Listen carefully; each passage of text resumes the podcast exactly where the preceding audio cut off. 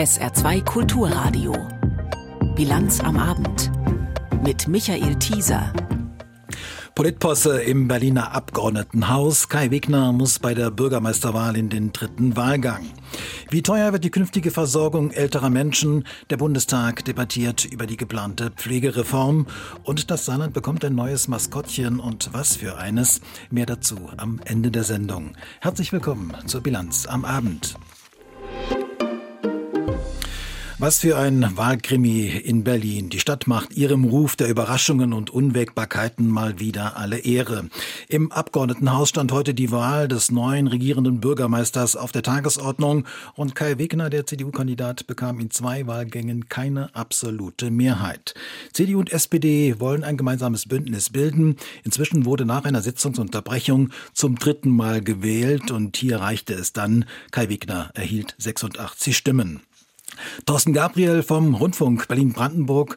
Was bedeutet denn das nun? Ist die neue Koalition bereits angeschlagen, bevor sie ihre Arbeit überhaupt aufgenommen hat?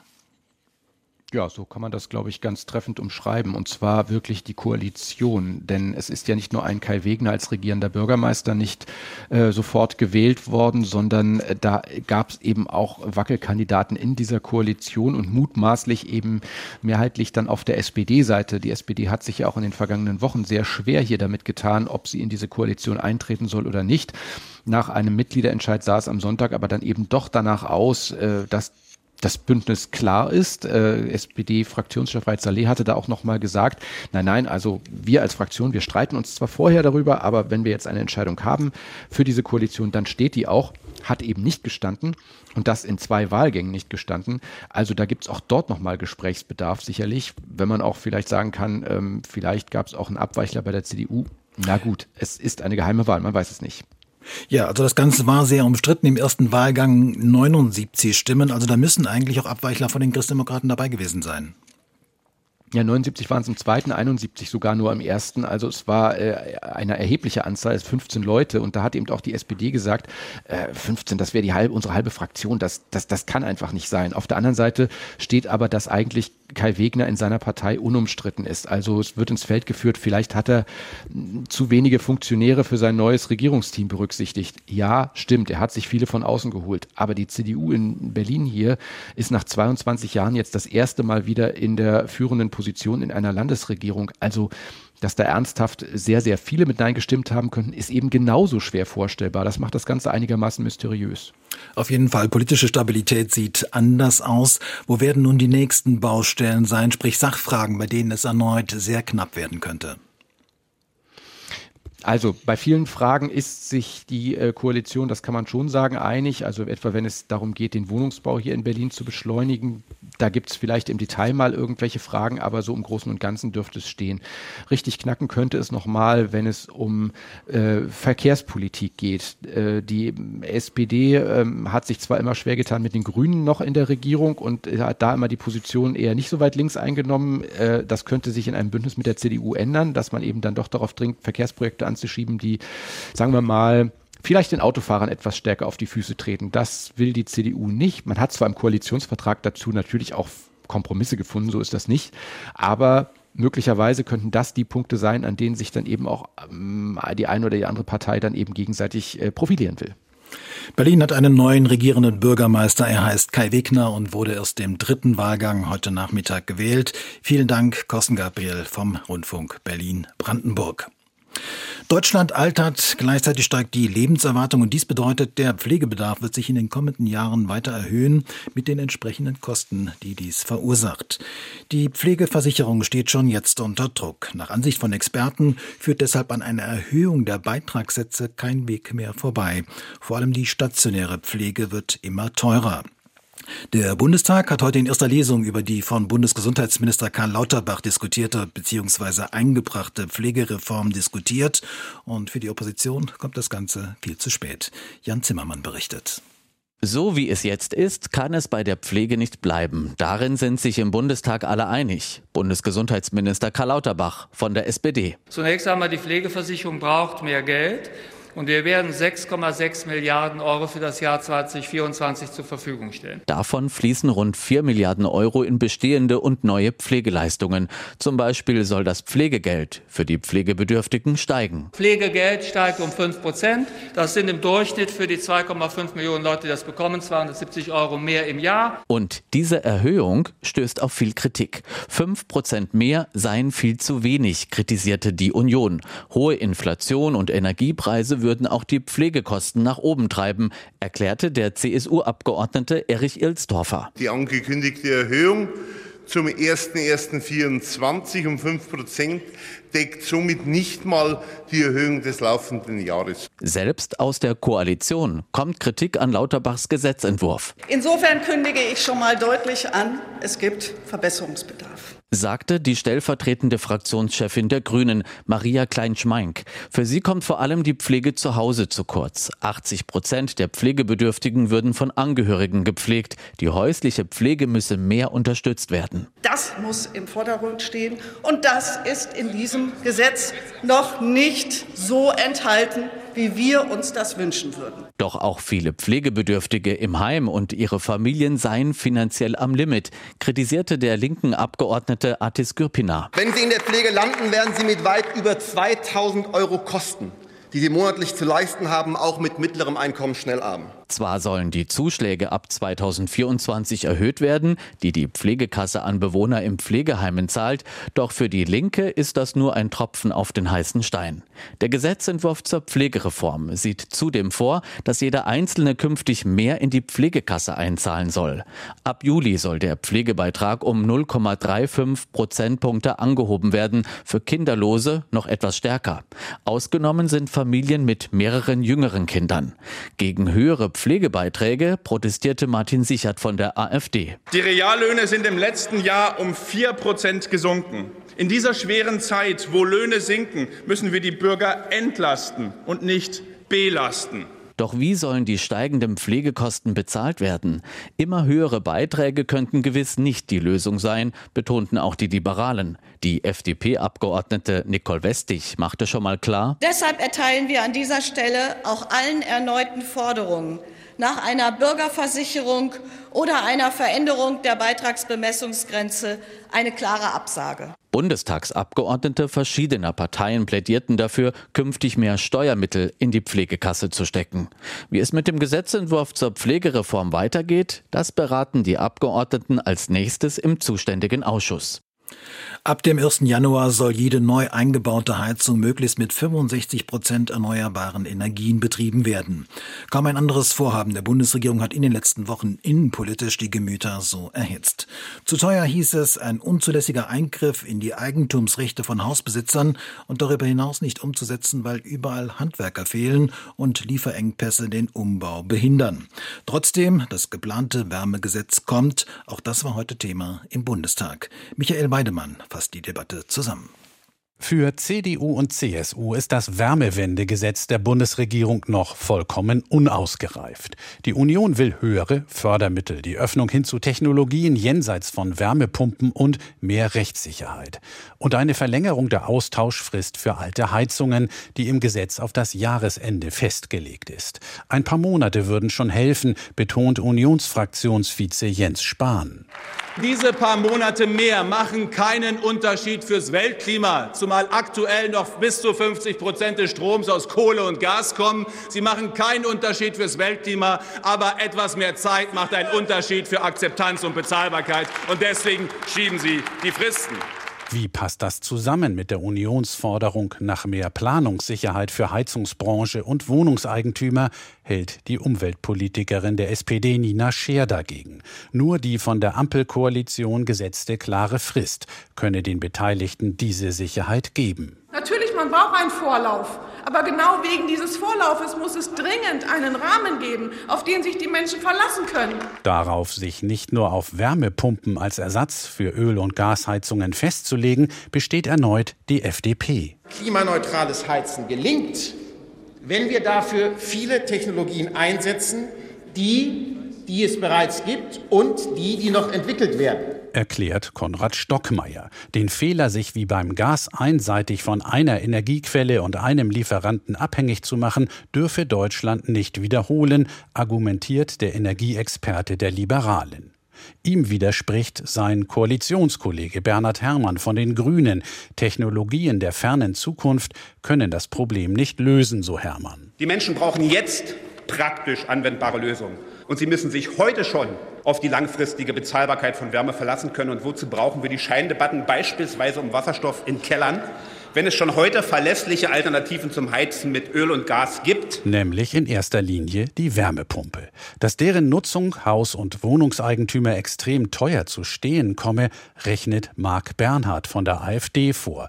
Weil zum Einbau der Pumpe weitere Kosten für Dämmung kämen, reiche die Förderung des Bundes nicht aus, soziale Härten zu verhindern.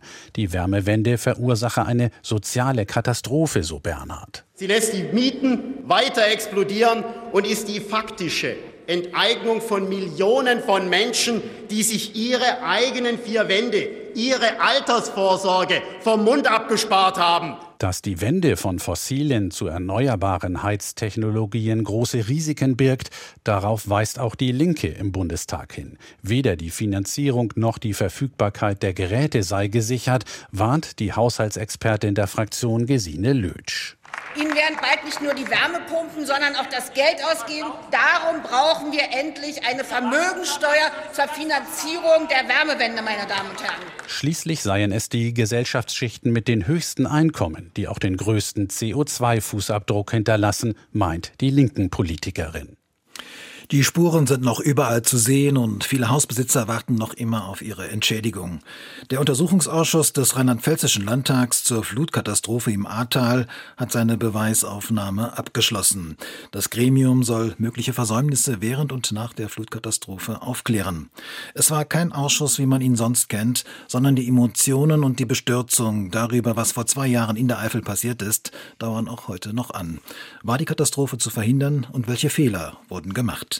Den Abschluss der Beweisaufnahme kommentiert Matthias Zahn. Der Untersuchungsausschuss hat die entscheidende Aufklärungsarbeit geleistet, mit massiven Folgen. Zwei Minister mussten zurücktreten. Der Ausschuss hat sich nicht in parteipolitischen Scharmützeln verloren, sondern tatsächlich aufgeklärt. So haben die Abgeordneten Polizeivideos vom Flutabend zutage gefördert, die ohne den Ausschuss womöglich nie bekannt geworden wären. Das zeigt, die Kontrolle durch den Landtag hat funktioniert. Der Ausschuss hat zahlreiche Versäumnisse beim Katastrophenschutz aufgedeckt. Der für den Einsatz zuständige A-Landrat Jürgen Pföhler von der CDU blieb am Abend der Flut offensichtlich weitgehend untätig. Erschreckend ist auch, wie ahnungslos die Landesregierung in der Flutnacht war. Apokalyptische Pegelprognosen und dramatische Berichte aus einem Polizeihubschrauber über riesige Überschwemmungen und Menschen auf Hausdächern. Dem Land lagen alle Informationen über die sich abzeichnende Flutkatastrophe im Ahrtal vor, aber niemand hat sie zusammengeführt. Niemand hat Führung gezeigt. Die entscheidenden Personen, Innenminister Roger Levens von der SPD für den Katastrophenschutz und Umweltministerin Anne Spiegel von den Grünen für die Hochwasserwarnungen, kommunizierten nicht miteinander. Ihre Rücktritte waren unausweichlich. Ministerpräsidentin Malu Dreyer tauschte am Abend der Flut mit ihrem Innenminister Nachrichten aus über die vermeintlich nervöse Umweltministerin. Es wurde über Anne Spiegel geredet, aber nicht mit ihr. Dreier will in der Flutnacht nichts von den dramatischen Entwicklungen gewusst haben. Sie verließ sich allein auf ihre Minister. Für eine Ministerpräsidentin ist das zu wenig. Dreier meldete sich laut SMS-Nachrichten am späten Flutabend ab, in der Annahme, die höchsten Wasserstände würden erst am nächsten Mittag erreicht. Eine fatale Fehleinschätzung. Kurz nachdem sich Dreier schlafen legte, ging es im Polizeifunk schon um Leichensäcke. Mindestens 134 Menschen sind im Ahrtal gestorben. Dass sich Dreier nicht entschuldigen will, ist beschämend. Ein großes Glück, dass es die vielen ehrenamtlichen Einsatzkräfte, zum Beispiel der Feuerwehren im Ahrtal gab. Anders als die verantwortlichen Politiker sind sie in der Flutnacht über sich hinausgewachsen und haben Übermenschliches geleistet. Auch das ist im Untersuchungsausschuss eindrucksvoll deutlich geworden. Im Saarland können sich Betroffene sexualisierter Gewalt künftig an eine neue Ombudsstelle wenden. Anders ist der vor zwei Wochen bekannt gewordene Fall eines Priesters, der von 1979 bis 1999 20 Jahre lang am Saluja Max-Planck-Gymnasium als Religionslehrer tätig war. Nach seinem Tod wurden in seiner Wohnung hunderte von Bildern missbrauchter Kinder entdeckt. Im Bildungsausschuss des Landtags standen heute die Bildungsministerin Christine Streichert-Glivo und der Generalvikar des Bistums Trier, Ulrich Graf von Blettenberg, Rede und Antwort. Oliver Buchholz hat die Anhörung verfolgt. Was ist denn dabei herausgekommen? Also viel dabei herausgekommen ist noch nicht. Man hat sich sozusagen gegenseitig auf den Stand der Dinge gebracht und ich glaube, das war auch nochmal äh, ganz wichtig für alle Beteiligten, ähm, sowohl für die Bildungsministerin als auch für die Landtagsabgeordneten dort im Detail zu hören, was denn aus dem Fall bekannt ist und äh, wie es jetzt eben zu dieser Ombudsstelle kam, wie die arbeitet und was es dazu Neues gibt. Grundsätzlich ist der Stand der Dinge ja der, dass zwei Staatsanwaltschaften im Fall Edmund Dillinger ermitteln. Einmal die Staatsanwaltschaft Mainz, äh, die überprüft, ob sich der Neffe äh, schuldig oder strafbar gemacht hat, dadurch, dass er diese Fotos, die Herr Dillinger offensichtlich angefertigt hat, über Monate aufbewahrt hat. Und die Staatsanwaltschaft Saarbrücken schaut sich diese Bilder ja an mit dem Hintergrund, ob es nicht noch Hinweise gibt auf äh, Taten und Täter, die noch nicht verjährt sind, beziehungsweise wo die Täter noch leben. Die Bildungsministerin selbst hat davon gesprochen, dass für sie vor allen Dingen erschütternd sei, dass einerseits das Bistum so lange mit diesen Hinweisen seit 2012 wusste das Bistum ja eigentlich Bescheid, damit hinterher war und sich nicht beim Bildungsministerium gemeldet hat. Und das führe eben dazu, jetzt in der Berichterstattung, dass Schule hier als unsicherer Ort wahrgenommen wird. Und genau deshalb müsste jetzt die Aufklärung mit allem Tatendrang vorangetrieben werden, damit äh, die Schule wieder als sicherer Ort wahrgenommen werden kann. Nun gibt es diese neue Ombudsstelle. Ist denn damit zu rechnen, dass sich auch im Saarland Opfer melden werden, ganz konkret? Die Bildungsministerin hat davon gesprochen, dass diese Stelle schon jetzt, seit Dienstag ist sie ja erst eingerichtet, überlaufen wird und äh, viele Hinweise kommen, ähm, nicht nur zum Fall Dillinger, sondern insgesamt zum Themenkomplex äh, Missbrauch, sag ich mal. Da hat auch nicht jeder Hinweis was direkt mit Schule oder dem Max-Planck-Gymnasium zu tun, sondern es sind auch Hinweise zur Person Edmund äh, Dillinger.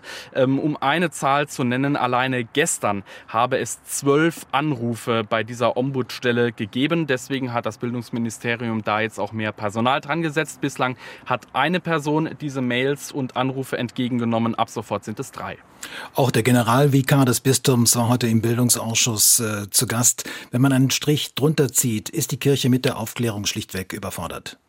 Das kann man so sagen und der Generalvikar äh, hat auch von sich aus gesagt, dass er die Aufgabe jetzt aufzuklären und aufzuarbeiten nicht beim Bistum sieht. Das ist äh, dann auch auf Anklang gestoßen beim äh, Bildungsausschuss. Der Generalvikar hat betont, dass er dankbar eigentlich dafür ist, dass jetzt auch externe Stellen eben nicht die Kirche selbst Aufklärung betreibt und auch das ähm, Bildungsministerium sich dahinter klemmt. Auf der anderen Seite muss man sagen, seit 2012 weiß das Bistum, dass hier ein äh, mutmaßlicher Missbrauchspriester 20 Jahre lang in Saloy tätig war und hat es bis heute übrigens nicht geschafft, entsprechende Unterlagen an das Bildungsministerium zu überstellen. Das hat auch die Bildungsministerin scharf kritisiert. Der Generalvikar hat sich dafür äh, entschuldigt und gesagt, äh, dass es ja Fehler im System gäbe.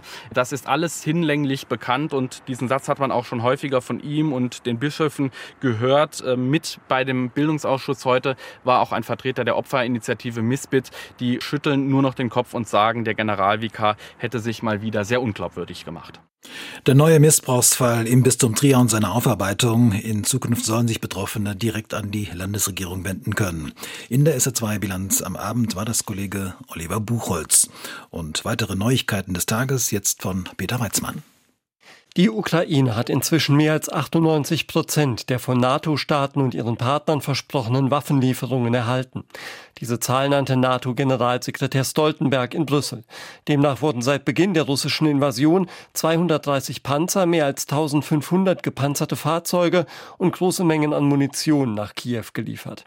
Seit Monaten dringt die Ukraine auch auf die Lieferung moderner westlicher Kampfjets und Raketen mit größerer Reichweite, bislang allerdings vergeblich.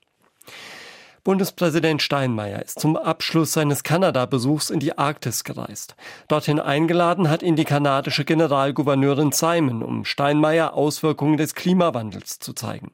Wissenschaftler gehen davon aus, dass sich die arktischen Regionen schneller erwärmen als andere Teile der Welt. So verwandelt sich etwa jahrhundertelang hartgefrorener Permafrostboden in Schlamm. Häuser und Straßen sinken ab. Die Krankenkassen rechnen auch für das kommende Jahr mit steigenden Beiträgen. Das berichtet das Handelsblatt und beruft sich auf Kassenkreise.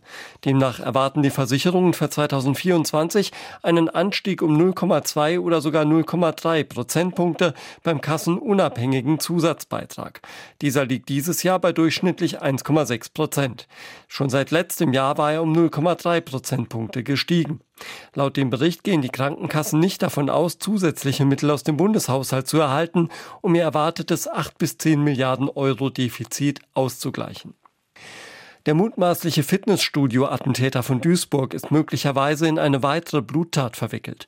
Nach Angaben der Staatsanwaltschaft gibt es bei der DNA des festgenommenen Syrers einen Zusammenhang zu einem anderen Verbrechen in Duisburg. Dabei war wenige Tage zuvor auf einer Party ein 35 Jahre alter Mann erstochen worden. Im Fall der Attacke im Fitnessstudio mit vier Schwerverletzten prüfen die Ermittler einen möglichen islamistischen Hintergrund.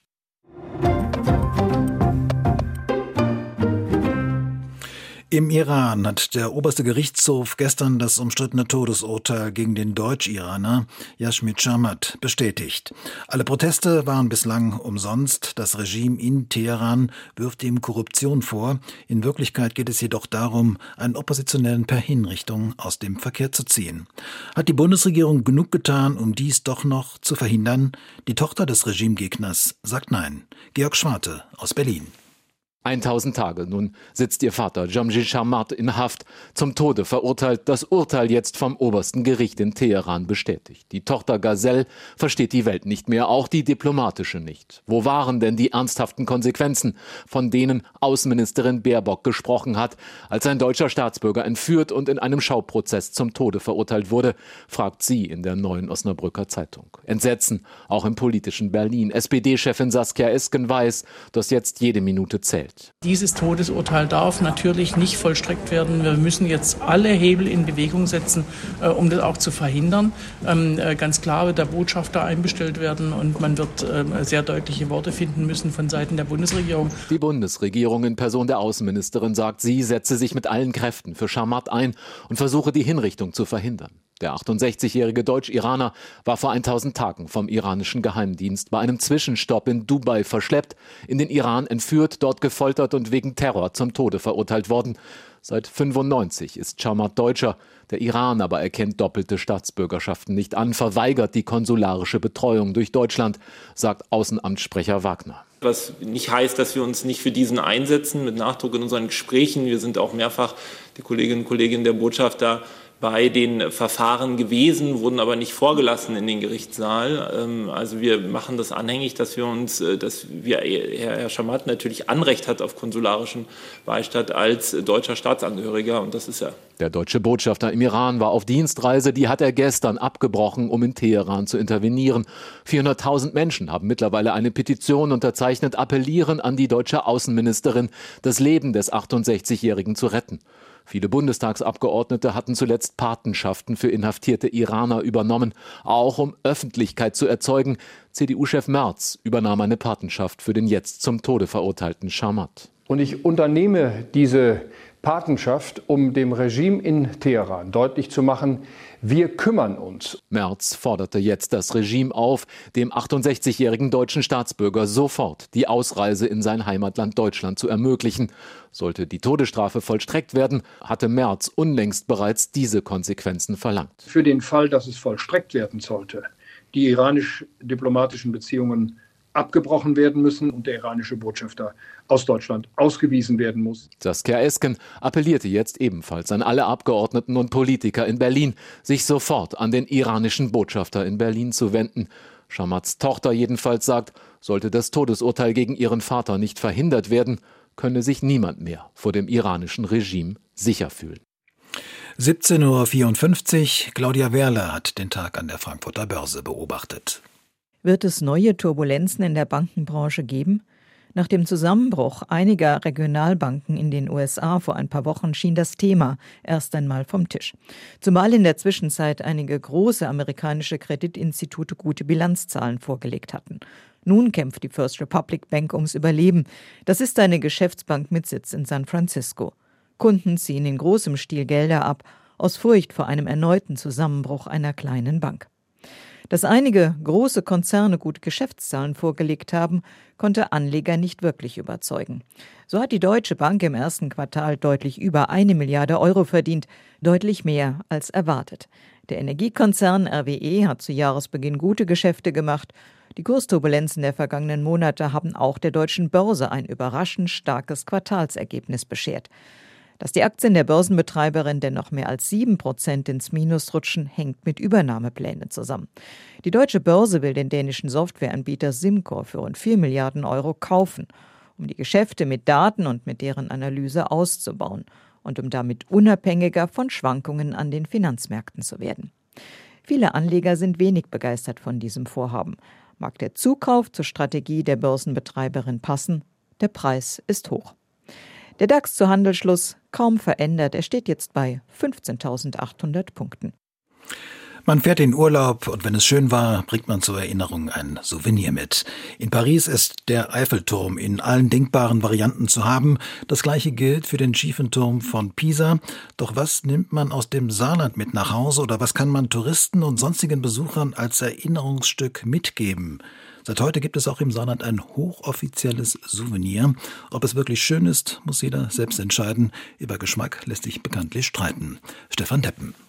14 Uhr Theater im Viertel in Saarbrücken. Weißer Vorhang vor der Bühne, Spannung zur Enthüllung dessen, was ein touristischer Gast im Saarland angestoßen hatte, so Birgit Grauvogel, die Geschäftsführerin der Tourismuszentrale Saarland. Es ist dazu gekommen, dass wir den Anruf von einem Touristen hatten, der sich bei uns in der Info nach einem Mitbringsel, nach einem Souvenir für das gesamte Saarland erkundigt hat. Tourismusminister Jürgen Barke betonte die Notwendigkeit für ein solches Sarvenier, also ein saarlandspezifisches Souvenir. Sie sind hier im schönsten Bundesland äh, der Welt, in der schönsten Landeshauptstadt des Saarlandes äh, ja, und im schönsten Theater im Viertel.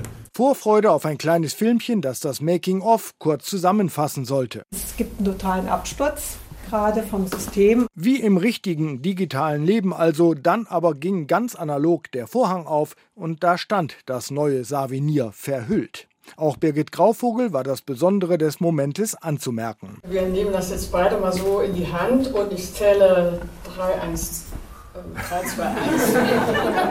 Und dann stand es da, 50 cm hoch, aus Kunststoff in Grau Metallic gehalten, acht Kostbarkeiten des Saarlandes repräsentierend. Die Saarschleife, das ist das Saarpolygon, das ist St. Mauritius Abtei Tolai. Das ist äh, der Förderturm Reden, das ist das äh, Fahrradschild für unseren Aktivtourismus. Das ist der Liona und das ist das Rheinheimer Pferdchen, das für die römische und keltische Geschichte und Vergangenheit steht. Und als achtes Element das Weltkulturerbe Alte Völklinger Hütte. Das Original hat noch keinen festen Platz. Die TZS sei mit mehreren Museen im Gespräch. Die Gestehungskosten wurden nicht genau beziffert, aber wie das üblich ist, gibt es für rund 20 Euro eine Miniaturausführung und anderes mehr, so Minister Barke. Es gibt auch die Möglichkeit, sich über die Website der Tourismusinformation den Datensatz runterzuladen und es am eigenen 3D-Drucker selbst auszudrucken. Es gibt verschiedene Merchandising-Artikel wie etwa Frühstücksbrettchen, äh, Kaffeetassen, aber auch äh, Magneten für an den Kühlschrank. Wir alle brauchen sowas.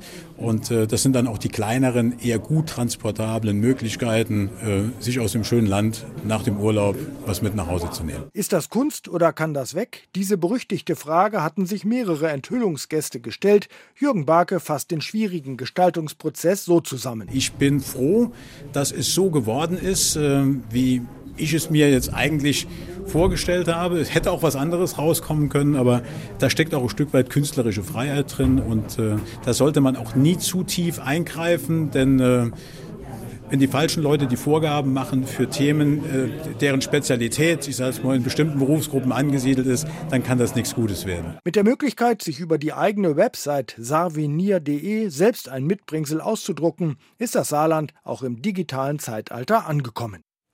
Fehlt noch das Wetter. In der Nacht zunehmend bewölkt. Einzelne Schauer sind möglich. Tiefstemperaturen bis 7 Grad. Morgen zunächst ähnlich wie heute. Dazwischen kommt aber auch mal die Sonne raus und die Temperaturen können ansteigen bis auf 20 Grad. Und die weiteren Aussichten am Samstag ein Mix aus Sonne und Wolken bei Temperaturen von 15 bis 19 Grad. Und das war die SA2-Bilanz am Abend. Danke fürs Zuhören, sagt Michael Thieser.